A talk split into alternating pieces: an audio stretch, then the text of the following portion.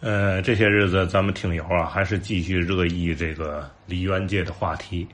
呃，上礼拜呀，刘哲老师也说了，是不是咱这礼拜改个词儿了？还有还有说这个梨园往事的吗？我想啊，咱这个话头不但是不应该结束啊，而且呀，恰恰相反，应该刚刚开始这话头。因为嘛呢？因为这个所谓的梨园往事啊。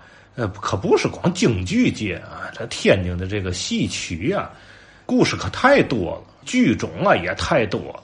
昆曲，据我所知啊，天华井楼上天外天七楼啊，还有一个就是昨天赵旭新先生说的那后来加入北昆的那侯永奎先生啊，曾曾经长期在天华井七楼的这个天外天演昆曲。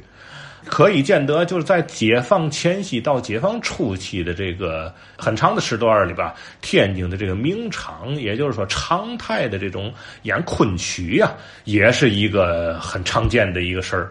这个里边，我想邀请啊任秉健任老啊讲讲，因为任老是一直是研习这个昆曲，我就想了解了解，是不是在这个。解放前到解放初期，这种天津的这种昆曲演出也是一种常态的。说白了，就天天演，甚至上午下午连续演出的这种昆曲场子还有多少？另外呢，评戏啊，这是天津一个更大的一个庞大。我我想那个从业人群呢，包括观众的基础啊，包括这个票友啊、业余的或还有养的这这这些个相关的从业的人士吧。他不会少于京剧的从业者，尤其解放后啊，这个这个一切文学艺术为工农兵服务了啊，为这劳苦大众服务了。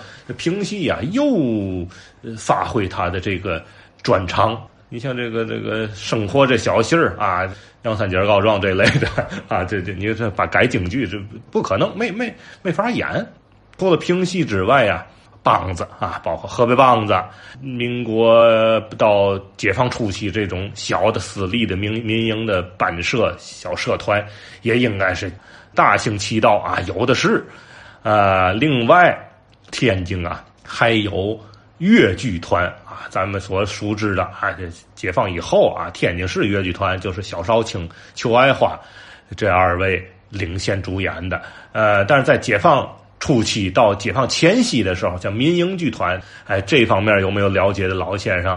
另外呢，天津还有豫剧团，也是解放初期成立的，就那这个豫剧五大名旦啊，陈素贞先生领衔的天津市豫剧团。当然，这呃，在经典文艺战线的时候，这些个团队就都被砍掉了。另外还有北方越剧。在别处我不知道啊，这个五十年代以后，呃，在虹桥区曲艺团就下设的这个八个队里面，就包括一个北方越剧队，专门演北方越剧，普通话唱的越剧，哎，这是北方越剧，这也是天津市很著名的一个戏曲的演出形式。呃，另外，呃，还有这个曲艺剧啊，咱前面也说过曲艺剧。呃，包括天津市曲艺团、和平区曲艺团、虹桥区曲艺团，都曾经排演过这个曲艺剧啊，而且成立过这个曲艺剧队。这个要远远比那个北京曲剧形成要早得多。我在这再次重申一下这个问题，就是现在标榜所谓是北京曲剧是北京的这个地方戏，这个我不敢苟同。呃，还有前面老先生还有提到这个广乐。啊，它这个广东音乐呀，它其实是嘛呢？它是广东粤剧的伴奏，啊，是先有的唱啊，后有的去掉唱之后光演奏乐曲，什么那个彩云追月呀，呃，像像帝女花啊，呃，那个禅院钟声啊，这类的广东的乐曲呀，是都可以填上词儿，不是填词儿，人本来就有词儿啊，是可以唱出来的。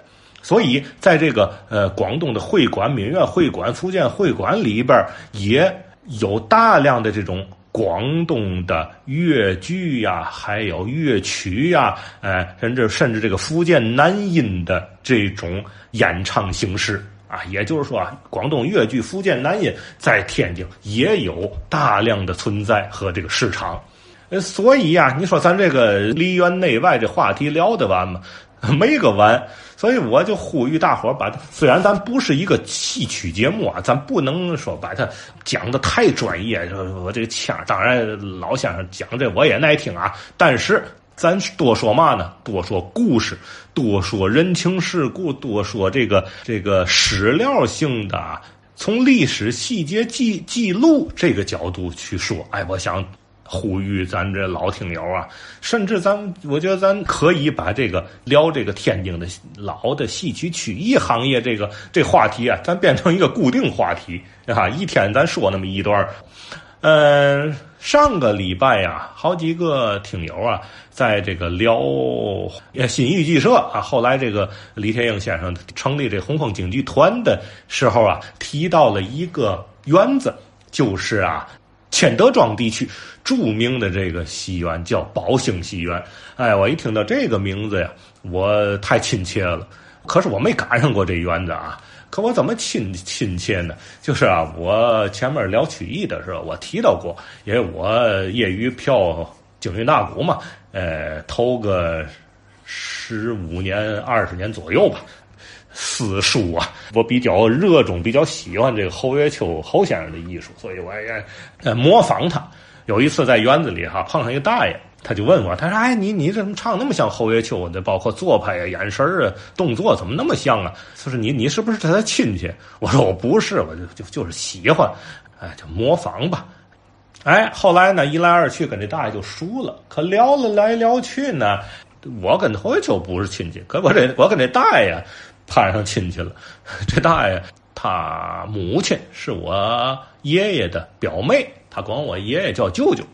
哎，他呢从小啊就生活在河西区这千德庄地区，他们家呀就在这个宝兴戏院的隔壁。这宝兴戏院呢有个后窗户，后窗户就在他们家的院里头，等于他们家一出屋房门啊就能看见宝兴戏院这个后台。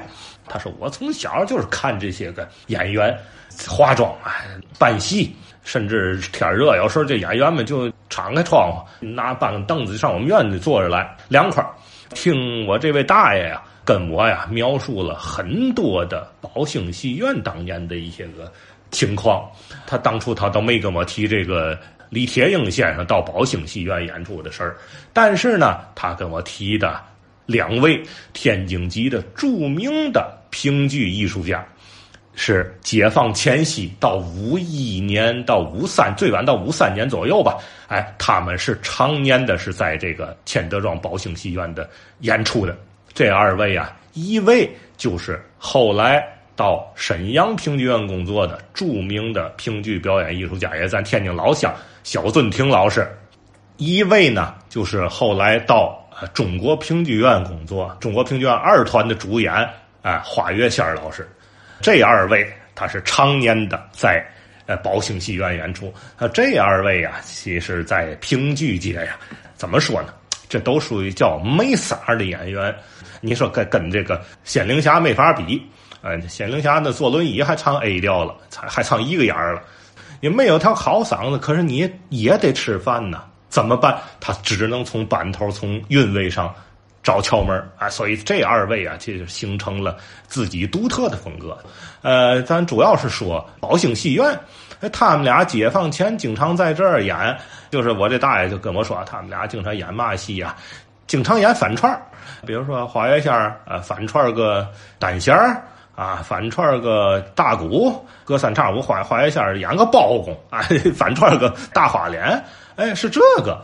演出是很有群众基础的啊，这是很受群众欢迎。后来他们俩都支援到外地啊，成了当地的一家诸侯啊，也请老先生们补充。